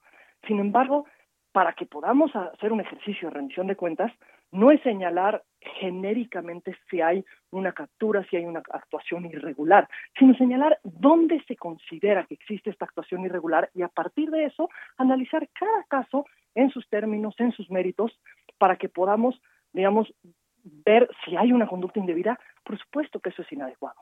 Claro, no, hay dos cuestiones que... que no nos fortalece como sistema señalamientos genéricos. Exacto. Pamela, eh, estamos platicando con Pamela San Martín, ex consejera electoral. Acabas de tocar dos puntos fundamentales que la gente puede entender bien o que pueden aterrizar favorablemente en la ciudadanía. Eh, los plurinominales. Hay que recordar que la percepción que se tiene de algunas legisladoras y legisladores no es la mejor, eh, que digamos que en el ranking de popularidad no están muy arriba, las, eh, los diputados, ¿no? Las diputadas, los diputados. Y entonces esta propuesta, esta idea que ha estado en el ambiente desde hace muchísimo tiempo de reducir el número de legisladores puede aterrizar muy bien. Y la otra em, cortar el dinero que se gasta en los procesos electorales también puede aterrizar muy bien. El presidente ha insistido una y otra vez, una y otra vez en el monto que a eso se dedica. ¿Por qué te preocuparía que avanzaran esas dos cuestiones? Empecemos por los plurinominales y creo que ahí es importante que vemos qué son los, los diputados, eh, los senadores plurinominales, qué papel juega el que podamos hacer una elección por el principio plurinominal. Cuando nosotros nos vamos a uninominales, que, ¿cuáles son los uninominales? A quienes elegimos directamente. Cuando nosotros vemos la boleta, en el frente tenemos, vamos a escoger la Cámara de Diputados, la, circunscripción que nos corresponde, y nos aparecen nombres propios, digamos, de una fórmula. Esos son los uninominales y son a quienes elegimos directamente. Indirectamente, al momento de votar por una opción política, por un partido político, estamos votando por su lista de plurinominales. ¿Eso qué significa? Que si la persona por la que yo voté, el candidato o la candidata por la que yo voté o por la que tú votaste o por la que cualquiera de nosotros votamos para el cargo uninominal no quedó electa, nuestro voto no se pierde, sino que nuestro, nuestro voto entra a formar parte de la repartición plurinominal. Es decir, podemos lograr que las minorías tengan representación en el Congreso. Esta es una de las primeras medidas que se establecen en nuestro sistema electoral cuando hay una apertura democrática en el régimen hegemónico que tuvimos durante 70 años.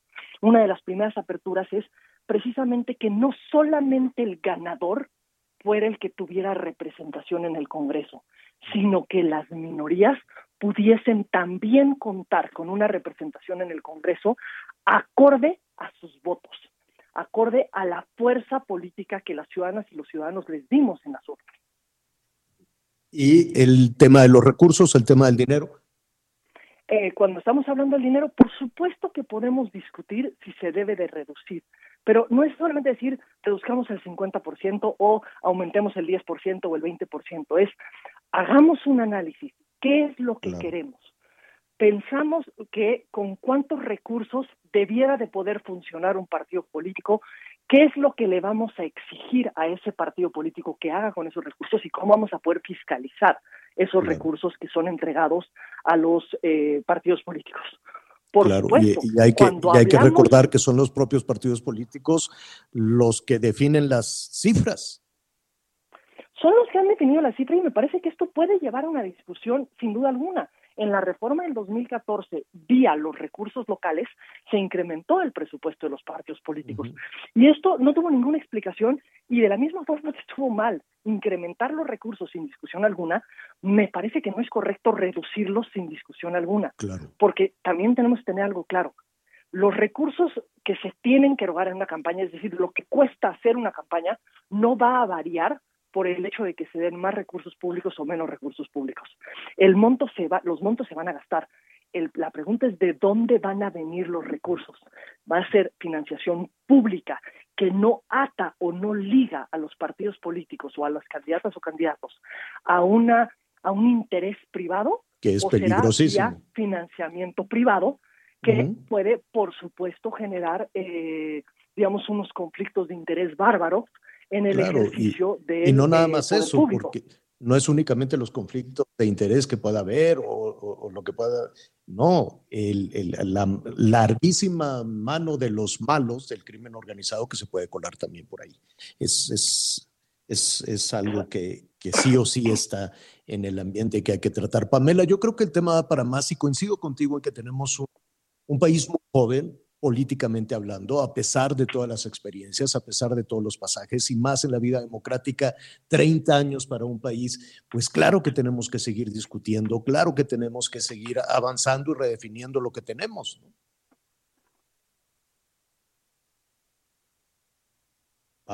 Pamela.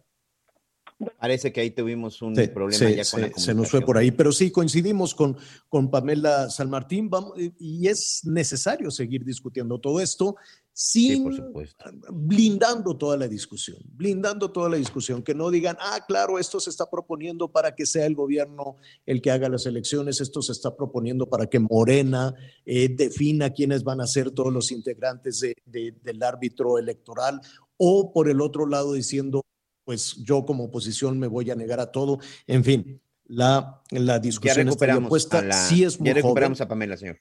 Sí, ya tenemos, Pamela, te, te nos fuiste un momento, pero creo que, que la discusión ahí está. Lo que hay que hacer es blindarla.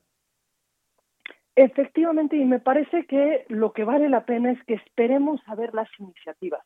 Llevamos tres años en el que se nos ha dicho que va a haber una reforma electoral y va a haber una reforma electoral y va a haber una reforma electoral, y al día de hoy todavía no tenemos una sola iniciativa que se haya discutido en comisiones en el Congreso de la Unión. Entonces, la- esperemos pausadamente a ver qué iniciativa es la que se presenta, cuáles son los méritos de esta iniciativa, en su caso, cuáles son los peligros de esa iniciativa, y a partir de eso podemos tener una discusión sobre los cambios que se están, eh, digamos, proponiendo en los hechos, no solamente en los discursos. Claro, y cambios que tendría que alcanzar, si somos honestos, hasta, mira, pues ya estamos en la ruta, ya tenemos la, la consulta, después las elecciones en seis estados, después el año entrante la elección del Estado de México, muy importante elección del Estado de México, me falta una más, y luego la elección presidencial. Entonces, toda esta discusión, creo que lo que tenemos en este momento es con lo que vamos a establecer las reglas de aquí al 24. Parecería difícil que se puedan hacer modificaciones, digamos, sustantivas al sistema electoral de aquí al 24, pero si hay iniciativas, si hay propuestas, si hay elementos a discutir, me parece que es razonable que nos sentemos a discutirlos a partir de sus méritos, en los términos de lo que se presente. Pero empezar la discusión sobre lo que se señala que se va a hacer es lo que llevamos haciendo tres años. Y creo que al día de hoy no nos ha llevado a ningún lugar. Mejor esperemos a que llegue esa iniciativa y por supuesto que ahí toda discusión se tiene que llevar a cabo porque las reglas electorales no solamente tienen que convencer a una alternativa política, son las reglas con las que todos los contendientes se van a ir a la elección y que debe brindarle garantías a todos los que participan en el proceso electoral. Y cuando digo todos no me refiero solo a los partidos políticos, también me refiero a las ciudadanas y a los ciudadanos, Sí, porque también claro. participamos en los, en los eh, Sí. procesos electorales y ya que estamos pensando en hacer modificaciones, ¿por qué seguimos postergando la democratización de los partidos políticos? ¿Por qué seguimos postergando el que se nos imponga qué candidato o candidata aparece en la boleta? ¿Por qué no podemos participar las ciudadanas y los ciudadanos en esas decisiones? Son decisiones que hoy son populares y que debieran estar en manos de los ciudadanos. Qué buen tema, Pamela, para discutir en, en, en una próxima charla. Por lo pronto te agradecemos. No, te agradezco a ti nuevamente. Saludos a tu auditorio. Gracias, es Pamela San Martín, ex consejera electoral y analista política, desde luego muy, muy, muy acertada. Oye, este, Miguel, pues nos están diciendo de, de Bruce Willis, pobre, pues sí, tiene esta enfermedad. Vamos a investigar un poquito más afasia esta, esta Oye, enfermedad en la que vas perdiendo la capacidad de comunicarte, ¿no? La capacidad del lenguaje, de encontrar las palabras correctas o la capacidad de entender lo que te están diciendo o de estructurar una frase, un lenguaje. Y esto fue pues muy rápido en, en Bruce Willis. Así es que eh, se retira definitivamente en lo que está en un tratamiento, se retira, se retira del cine. Qué difícil. Oye, eh, Oye, encontraron qué pestilencia en, en Tultitlán, allí en una calle de Tultitlán. ¿Qué fue lo que pasó, Miguel? Mira, eh, se reportó, se reportó a través de los teléfonos de emergencia, se reportaba que exactamente a un costado de las vías del tren, de las vías del tren que se ubican en el municipio de Tultitlán, a la altura de la calle de Francisco Villa, pues había, había un olor bastante fuerte, un olor que alertaba ahí algunos de los vecinos y que se acercaban y alcanzaban a observar una cantidad importante de bolsas rojas y también en unos contenedores rojos. De inmediato llamaron a las autoridades porque, bueno, se sospechaba que se podían tratar de los restos de una persona. Cuando llega la policía, resulta que encontraron, Javier, por lo menos en la foto que ya tenemos de inicio, yo calculo que son aproximadamente entre 50 a 60 bolsas y aproximadamente unos 10 o 12 eh, contenedores de pequeños, no contenedores muy grandes, y pues resulta que son residuos de un hospital, es basura es basura de un hospital, pero es de esta basura que eh, evidentemente tiene, debería de tener un manejo especial porque está envuelta en una bolsa roja con unos logotipos negros que evidentemente, bueno, pues son lo que señalan que se trata de una basura que, que, podría representar un foco de infección, una basura que podría ser peligrosa. Cuando la policía llegó, pues vieron que no se trataban de ningún resto ni nada por el estilo, sino que se trataba de que alguien fue a dejar esta cantidad impresionante de basura de residuos hospitalarios en esta, a un costado de las vías del tren, en la zona de Francisco Villa, calle Francisco Villa, en Tultitlán, Estado de México. Ya está incluso acordonada la zona y con un listón rojo que dice peligro, las autoridades, evidentemente, de la Policía Municipal no pueden retirarlo nada más así, necesitan un protocolo especial para que puedan llegar a quitarlo. Pero creo que es importante investigar y saber, pues, quién fue el irresponsable. Esto es un delito, señor. Esto es un delito ambiental y es un delito de riesgo sanitario. Evidentemente debe de haber un responsable y de esto vamos a estar pendientes. Residuos hospitalarios arrojados a las orillas del vía del tren en la calle de Francisco Villa en Tultitlán, Estado de México, señor. Yo espero que le sigan la pista porque eh, seguramente es una... Eh, deben de ser residuos de hospitales locales.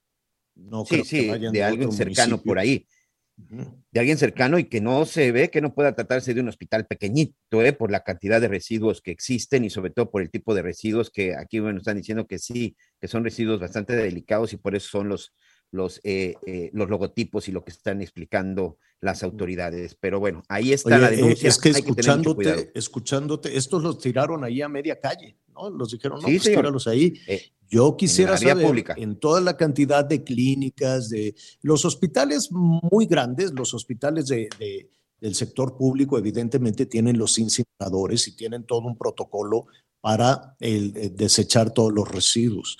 Pero las clínicas pequeñas, los hospitales pequeños, en todos los municipios del país o en, en alg- en algunos municipios pequeños, qué historia de terror, en dónde van y tiran todo esto. Sí, porque Así te como- digo, eh, aquí me está explicando uno de nuestros amigos que nos está escuchando, dicen, sí, la mayoría de estos residuos deberían de ser incluso incinerados. Este tipo de residuos deberían de ser incinerados porque, bueno, se trata de estos restos que evidentemente podrían representar un riesgo a la salud y tampoco se trata de hacer una fogata.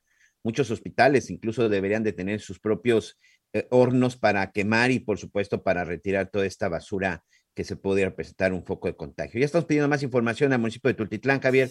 En, otros- en Claro. unos momentos más te doy más detalles. Hacemos una pausa y volvemos.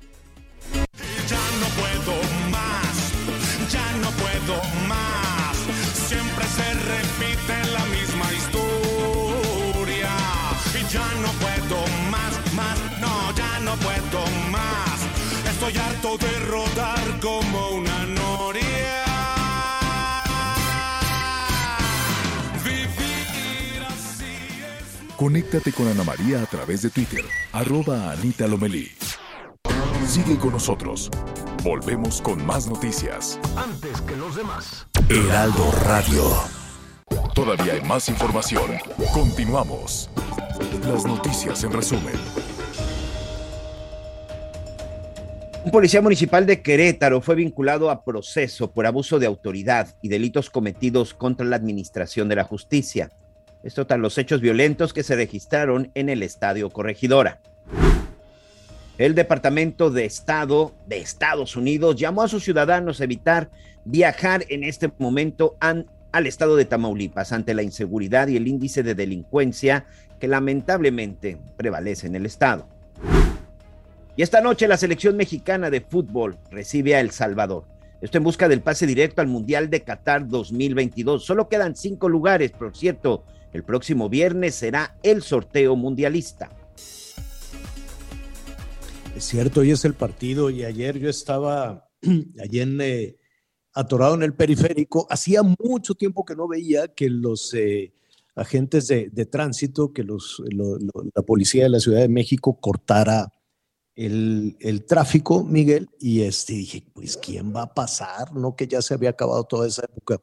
Cerrada toda la lateral y uno de los accesos a los carriles centrales de- del periférico, y la gente enojadísima, mentadas de madre, piti pite, y de pronto muy lentamente salió un camionzón así enorme del Hotel Radisson ahí en, en Periférico Sur, Y dije, ah, pues han de ser los salvadoreños, ¿no? Y dije, ah, bueno, pues ya, está bien, ¿no? Pero qué raro que tengan que cerrar el tráfico para que pase el camión de los futbolistas, ¿no? Yo no, no, no pasaría nada si esperan su turno y se meten en la lateral. Yo creo que Sobre- iban a un ¿sabes- ¿sabes qué es reconocimiento lo que de cancha pasa? Que en el caso de El. Salvador y en el caso de Honduras, son dos de las selecciones que cuando viene su selección a México y cuando nuestra selección va a esos países, los aficionados siempre les dan un recibimiento. Son, esas, son esos aficionados que toda la noche van al estadio a cantar, perdón, van a los hoteles de concentración a cantarles, a gritarles, las Sí, sí, medidas de seguridad. Con esas dos selecciones en particular, Javier, siempre han sido, no le quiero llamar extremas, pero sí tienen una, una peculiaridad. Los escoltan, patrullas adelante, patrullas atrás, evidentemente para evitar pues algún tipo de agresión. La verdad es que es un saludo a todos nuestros amigos del Salvador, ya no tiene nada que hacer en esta competencia. Hoy México ganando, bueno, pues va directo, va directo al Mundial. Por cierto, ¿eh? ya se dieron a conocer las cabezas de serie para el Mundial de O Qatar sea, 2022. México-Qatar y... para arrancar o cómo? ¿Perdón? México-Qatar para arrancar el, el Mundial. No, no, no. eh, hoy si México gana, no? vamos a ver, eh, eh, vamos a ver el próximo viernes, ya clasificado contra quién le toca. Pero nada más, las cabezas de serie confirmadas para la Copa del Mundo Qatar 22, evidentemente Qatar como, como país sede, Bélgica, Brasil, Francia, Argentina, Inglaterra, España y Portugal. Si a mí me preguntas qué selección prefiero, pues mira, futbolísticamente la más débil, por llamarle de alguna manera, Oh. sería Qatar, pero como él es el anfitrión, pues ahí va a tener una esencia, pero de ahí en fuera, hijo, pues está muy complicado. Portugal con, con Ronaldo, España con todas sus este, figuras. Qué bueno, qué bueno que está Messi. complicado. No, bueno, no. Ya habíamos quedado que, que- que el Mundial de México es el que hoy termina, ¿no? Este, y va a ir, sí, va a ir y Sí, sí, va a vamos ir. a estar México todos con emoción. Sí. Tú- que por cierto, estuve ahí revisando a ver si, a ver si mañana invitamos a, a- a las organizaciones de agencias de, de viajes, porque estuve revisando, se disparó 300% la búsqueda de un viaje a Qatar. Pues ¿cuánto costará para que se dispare 300%? Eh, señor, Supongo yo mandé una caro ir, ¿no? cotización y el viaje más barato para los tres primeros partidos de la selección, sin saber si iba a calificar o no, hace un mes costaba 250 mil pesos por persona. Aproximadamente están entre los 12 y 15 mil dólares, pero hay paquetes que te pueden costar entre 20 y 25 mil dólares dependiendo la cantidad de partidos. Pero o sea, en promedio, el paquete más lo que te gastes allá, más Ah, el sí. regalito, más los, todo más eso. los souvenirs y todo lo demás, no, bueno. Oye, eh, ha de No es caro ir a echarse unos tacos en Qatar y cosas así, yo creo, ¿no? Sí. No, no es la Las es que no nada- no es- Fíjate, la chaguarma, de eso Eh, sí eh, la- venden. es, afición cuenta el trompo del Javier, taco del pastor. es de los principales asistentes a los mundiales, ¿eh? ¿Quién? La, la- la afición mexicana. La Ah, afición sí, sí, sí, mexicana, sí, los sí. mexicanos eh, son de los principales clientes siempre eh, cuando hablamos de mundiales. Son, los mexicanos son los que compran más paquetes eh, o se encuentran por lo menos en, después de Estados Unidos, de entre los que compran más paquetes para ir a algún mundial. Pues sí. Vamos sacando cuentas. Mañana vamos a invitar a alguna de las agencias que están organizando oficialmente, porque también ha de haber mucho bandido, mucho pirata, mucho cuidado que le anden ofreciendo. Oiga, pues que hay este viaje compartido. y que... Hay muchos No, fraudes no. también, exactamente. Sí, señor. mucho fraude. Vámonos con cuidado, vámonos con cuidado en ese, en ese tema, en ese sentido. Bueno, eh, hay más novedades con, con Will Smith y la cachetada que le dio al comediante, a Chris Cross, Miguel. Sí, fíjate que el día de ayer, Javier, estuve platicando con un, con un reportero, es un reportero en temas de seguridad en la zona de los, en la zona de California. Él está este, en San Diego y bueno, evidentemente estuvo ahí en Los Ángeles y se ha estado ahí acercando. Estuvimos platicando de, algunos otros temas, pero ayer me decía que existe ahí la versión que alguien de la policía de, en la zona de, de Los Ángeles, en California, le comentaba que se está investigando lo que sucedió el domingo pasado en la entrega de los premios Oscar, porque al parecer hubo varias circunstancias que podrían terminar en un delito. Primero, el señor Will Smith tendría que haber sido detenido en el momento de la agresión a Chris Rock porque estaba en un evento público y evidentemente en los Estados Unidos eso representa una detención. A lo mejor para evitar el escándalo, no en el momento, pero en, cuanto saliera tendría que haber sido detenido por la agresión sufrida y posteriormente, bueno, ya Chris Rock presentar o no presentar una denuncia. Pero también en un análisis que están haciendo expertos, expertos sobre todo en estas cuestiones de fuerza y en estas cuestiones de, de, la de defensa personal. Hicieron un estudio y un análisis y muchos de ellos han coincidido en que la cachetada no fue real, sino fue actuada. Y explico por qué, de acuerdo con la versión que se está manejando en la zona de Los Ángeles, sobre todo ahí en los cuerpos policíacos. Un personaje como Will Smith, con el tamaño y el peso, y que además todos sabemos que es un atleta y es muy fuerte, de haberle propinado una cachetada real a Chris Rock, por lo menos lo hubiera dejado aturdido o lo hubiera tirado, porque Chris Rock es prácticamente, no digo que la mitad, pero es mucho más pequeño y menos pesado que, que Will Smith. Punto número uno. Y punto número dos, también una de las cosas que estaban diciendo, este, Javier, es la negativa de Chris Rock de no presentar una denuncia, porque de hacerlo, evidentemente, esto podría costar millones de dólares para el señor Will Smith. En caso de que se comprobara de que todo esto fue una farsa y que lo hicieron para ser real, bueno, ambos tendrían un problema, pero principalmente Will Smith, porque fomentar la violencia en la televisión, en cadena nacional, en unas cuestiones públicas, es considerado un delito en los Estados Unidos. Motivar, provocar o incluso incitar a la violencia es un delito que se podría castigar en los Estados Unidos. Están partiendo de esto, están partiendo de estas hipótesis, insisto, ante la negativa de Chris Rock de presentar una denuncia que sabe que podría ganar, más allá del daño físico, el daño moral, porque es un video que evidentemente le va a repercutir. Punto número dos, ¿por qué no se detuvo a Will Smith en el momento que cometió la agresión? Es decir, conociendo a los americanos, pues no, nadie anda por la vida golpeando a alguien sin que esto no tenga una repercusión. Y punto número tres, como te decía, si todo fue una farsa, están fomentando y están incitando a la violencia en cadena nacional, señor. ¿Estamos ahí, Javier?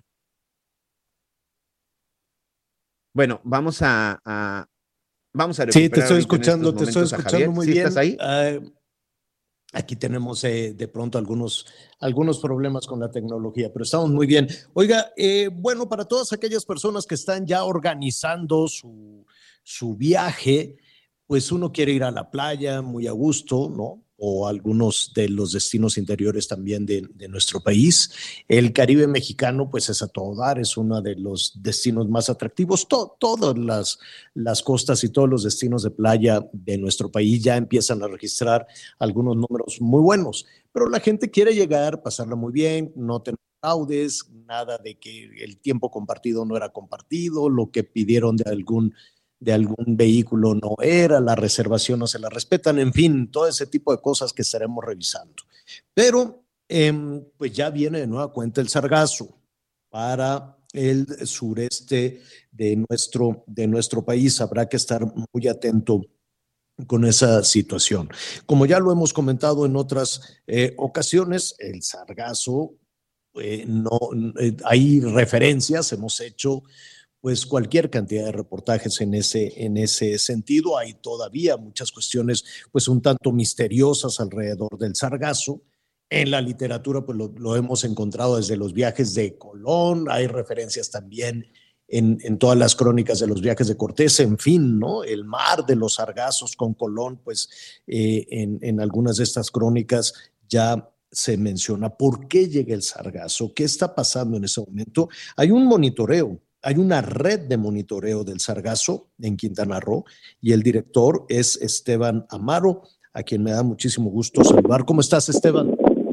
Hola, Javier, ¿qué tal? Buenas tardes. Oye, Esteban, ¿cómo va este monitoreo? ¿Llegará de nueva cuenta el sargazo a las costas mexicanas?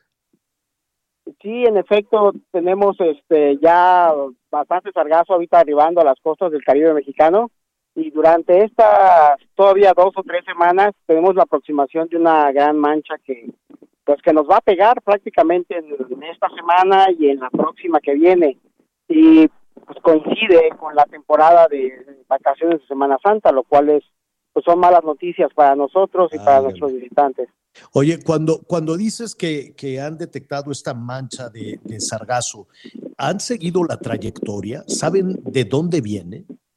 Sí, el, el sargazo se genera desde la costa oeste de África, desde el Golfo de Guinea, y, se y viene atravesando la corriente norecuatorial, lo atraviesa todo el Océano Atlántico, hasta que lo ingresa otra vez hacia la- el Mar Caribe. Y nosotros venimos siguiendo estas acumulaciones de sargazo prácticamente desde el arco de las Antillas, y ya los tenemos aquí a 500 kilómetros ah, en la costa norte de Honduras, entre pues prácticamente entre Jamaica y la península de Yucatán y pues esto eh, lo tenemos calculado que va a, cal- a- arribar hacia las costas del Caribe mexicano en prácticamente esta semana y la próxima que viene.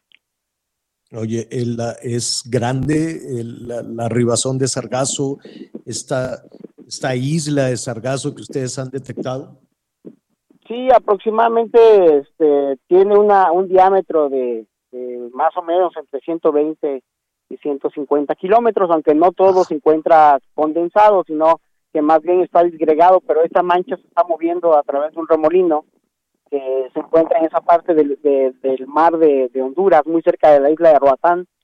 Y ahorita se encuentra estacionado ahí, pero con movimiento con 45 grados hacia el noreste hacia el noroeste y pues de esto va a impactar eh, la costa sur del estado de Quintana Roo ya en algunos días más. Es, es inevitable. Y esto, y esto te lo pregunto, Esteban. Estamos platicando con Esteban Amaro, director de la red de monitoreo de sargazo en Quintana Roo. Se ha intentado de todo. Se ha intentado ponerle unas trampas, una especie de, de- de redes para contenerlo. Eh, seguramente el gobierno federal va a volver a decir que las sargaceras están trabajando y, y- entre sargaceras, trampas, eh, intentos de todo tipo, hasta de, industrializar o comercializar el sargazo, hasta el momento no, no hay nada, porque así como llega, eh, se puede ir a una velocidad impresionante. Así es, este, la dinámica del sargazo es extremadamente rápida y de repente hay días en, en la mañana no tiene sargazo en una playa y prácticamente por la tarde pues se, se, se satura de, de esta alga que, que arriba los arenales tiene este color característico que la hace ser muy desagradable y llega, se descompone y también despide un olor que, es muy fétido. Ahora, eh, eh, lo que sí hay que decir es que si una persona se mete al mar y hay sargazo, em, pues no tiene una mayor afectación a la salud, más allá de que es desagradable eh, el- esta, esta em, alga, es, es alga, ¿verdad? Sí, es una macroalga, una macroalga parda y pues a muchas personas no les afecta y a otras de piel más sensible les causa pues, pues, una especie de alergia y, y en, la piel y, en algunos casos son cuadros un poquito más este, más complicados, pero solamente a las personas que tienen la piel muy sensible o que tengas una exposición muy prolongada al sargazo. Eh, de acuerdo a la experiencia de ustedes en la red de monitoreo de, de Sargazo, Esteban, ¿por qué no, no se ha podido hacer nada? ¿No, no, no tiene ninguna utilidad eh, industrial el sargazo? Yo sé que se han intentado hacer tabiques, han intentado hacer este, ropa, de todo, y, nomás no, no encontramos qué hacer con el sargazo. Sí, se le ha buscado usos ya al sargazo, todo en, el, en cuestión de hacerlo biofertilizante y biocombustible, lo cual es lo más viable. Y, y me preguntas que por qué no se ha podido hacer nada con el sargazo, pues porque prácticamente la cantidad que arriba es tal que supera, ya ya lo hemos estado observando año con año, supera por mucho los esfuerzos que hace la, la entidad federal para pues para tratar de, controlarlo. Y la otra es que la estrategia se tiene que replantear. Ya vimos en estos cuatro o cinco años que las barreras no funcionan, que las sargaceras pequeñas no funcionan. Esto se tiene que hacer en alta mar con barreras muy grandes, a lo mejor de un metro, dos, dos metros de diámetro, y que tengan una longitud de varios kilómetros. Y, y más que recolectar el sargazo, lo que hay que hacer es alejarlo, que las barreras sirvan como un deflector y que en vez de estar colectando el sargazo, que lo, que lo, lo deriven, se desvíe hacia mar adentro y no se tenga que estar sacando, lo cual es muy caro y es muy complicado técnicamente. Ya, ya, ya aparte de caro, aparte de caro y complicado, imagínate poner una barrera de varios kilómetros que afectaría sí o sí la migración de diferentes especies, ¿no? Como las Eh, tortugas. no necesariamente porque la- las especies pasan por, perfectamente por abajo. El faldón que se utiliza para este tipo de barreras es de alrededor de un metro, entonces por ahí pueden pasar prácticamente los mamíferos, las tortugas, cualquier tipo de especies de peces, todo pasaría por ahí. Esa, esa, esa, sería una buena propuesta. Únicamente antes de, de concluir y de pedirte que nos eh, mantenernos en comunicación sobre este monitoreo del sargazo. Cinco días el arribo a la península de Yucatán y la mancha que tienen detectada hasta este momento supera, no me quiero equivocar, los 120 kilómetros. Así es. Eh, sí, te digo, aunque no está compactada en un solo en Claro. un solo punto, sino que se encuentra en toda esa área del mar, exactamente entre las islas de Roatán y la costa norte de, de Honduras. pues es un asunto que habrá que ponerle atención y mira, de pronto estos temas se ven tan lejanos desde la capital de la República, se ven tan lejanos desde el gobierno federal hasta que ya se tiene el problema encima con las consecuencias que todo eso tiene para, para la industria, para la forma de vida de miles y miles de personas allá en la península de Yucatán. Esteban, muchísimas gracias. Claro que sí, Javier, fue un gusto saludarte. Al contrario, es Esteban Amaro, pues ahí viene el sargazo, estará ahí. Hay eh, para todas aquellas personas que tenían planeado la península de Yucatán, porque son muchos los, los destinos que, que, que afecta el sargazo, de pronto también eh, afecta eh, los destinos del Golfo. Entonces, eh, sí es un asunto serio, afecta la Florida también. Em, hay que planearlo muy bien, no se desilusione. Si ya lo tenía planeado, hay muchas otras actividades adicionales. Sí es un poquito desagradable, hay una costra enorme de sargazo eh, cuando llega en, en una arribación, una arribación importante, se descompone muy rápido, hay un metano apestoso ahí en toda, en toda la Sí. playa, entrar a- a- al agua también es, es muy difícil porque tienes que entrar moviendo pues una nata en ocasiones muy, muy fuerte de, de esta macroalga, Miguel. Sí, sí, la verdad es que sí es un, este, sí es un aspecto desagradable, pero eh, como bien nos decía ahorita nuestro invitado, la verdad es que no te hace absolutamente nada. Yo en más de una ocasión así me he estado metiendo a la zona, a la zona de las playas. Yo les recomiendo a nuestros amigos que hoy por fortuna con las redes sociales hay muchas formas de estar verificando, sobre todo Javier, porque ya viene Semana Santa. Ya viene la temporada de Semana Santa, entonces de esta manera, bueno, ustedes entran, monitorean y ven exactamente qué es lo que sucede. Si ustedes se meten a la red de monitoreo del Sargazo de Quintana Roo, les va a aparecer por ahí un mapita, un mapita con toda la zona de, con todas las zonas de playa. Ahorita, por ejemplo, estoy ingresando. Las playas que en este momento tienen excesivo, eh, eh, como excesivo, en semáforo rojo, el Sargazo, son única y exclusivamente tres. Es la playa de Escalacoco, que está en la, está en la zona de solidaridad. La playa del Recodo, que también está en solidaridad, que es la zona de Playa del Carmen. Y en este momento la bahía de Acumal, que es en donde están las tortugas. Esto pertenece al municipio de Tulum. Y tenemos también en la zona de Tulum la playa de Punta Piedra. La mayoría se encuentra en amarillo, que también, ojo, puede ser abundante o moderado. Las que están en verde están más hacia la zona norte del, del estado. Por ejemplo, Isla Blanca, Costa Mujeres, Playa Mujeres. De esta manera, nuestros amigos que, bueno, estén por venir a la zona de Quintana Roo, si quieren pasar un, bien en la playa sin ningún problema, bueno, yo les recomiendo la red de monitoreo del Sargazo. Ahí a través de estos semáforos se van a ir dando cuenta cuáles son las que tienen problemas y cuáles son las que no tienen absolutamente ninguno. Por ejemplo, Cozumel está en verde, está también ahí en un azul. El azul definitivamente, Javier, es sin sargazo. Entonces, en este momento, la mejor opción es la isla de Cozumel. Increíble, ¿no? Increíble porque de repente uno pensaría que por ser una isla tiene la mayor cantidad de sargazo, pero no, sino por la ubicación, evidentemente por el oleaje, la zona en donde pues prácticamente no hay oleaje en Cozumel es en donde está en este momento libre de sargazo. Isla Mujeres también no tiene, no tiene mucho. Isla Contoy está limpia, está en azul. Entonces, a través de este monitoreo, ya nuestros amigos sabrán exactamente en dónde hay presencia de sargazo. Pero ahorita podemos decir que todavía la mayoría se encuentra en moderado y bajo y solamente cuatro puntos, cuatro focos rojos, Javier.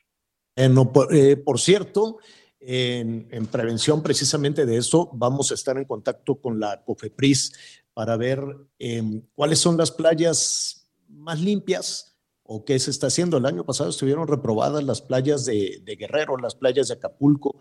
Una de las más contaminadas era Hornos, este, eh, otra, varias de las playas de, de Acapulco con, con contaminantes.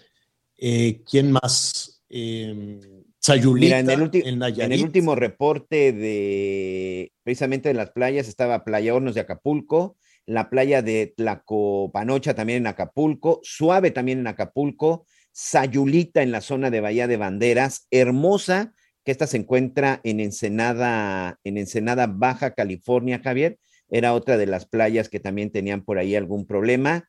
Y bueno, esta por mencionar los cinco primeros lugares. Bueno, vamos a revisar para esta temporada de vacaciones, eh, que ese fue el, reporte del año pasado. Seguramente. De diciembre apenas, eh, de hace cuatro meses. Exacto. Entonces vamos a ver si se lograron limpiar, si se pusieron drenajes, en fin, todo aquello que contamina las playas para que la gente se pueda ir muy, muy a gusto. Y vamos a revisar, y vamos revisando precios también, ¿no? ¿Qué te parece, Miguel? Sí, señor. Sí, mañana, mañana estaremos platicando con los representantes de las agencias de viajes. Creo que hay varios temas con ellos. Hay que, hablar sobre los costos para el Mundial y también, por supuesto, estaremos hablando de los fraudes. Hay muchos fraudes de las agencias de viajes y costos para Semana Santa. Por supuesto, señor. Ah, eh, yo recuerdo, a reserva de, de, lo que nos llega la COFEPRIS y las autoridades, que esta eh, alcaldesa de la presidenta municipal de Acapulco, pues eh, como, como, todos los políticos, ¿no? Siempre dicen, no, es cosa del pasado, pero el pasado pues era su compañera morenista también y dijo que la alerta sanitaria que tenían las playas pues fue del mal trabajo que hizo la administración anterior, pero que ya lo resolvieron. Bueno, vamos a ver, esperemos que sí, ¿no? Es una de las playas más visitadas también en la Semana Santa. Y así estaremos revisando las playas de, de Veracruz, las playas de Tamaulipas, las de Sinaloa, las de Michoacán, en fin, todas, todas las playas, las de Sonora, el Mar de Cortés, bellísimo. En fin, tendremos este, tarea para estar más o menos dándole la información. Miguelón, ya nos vamos. Gracias. Buenas tardes, buen provecho, señor. Yo soy Javier Alatorre, gracias. Buenas tardes. Siga con nosotros en el Heraldo Radio.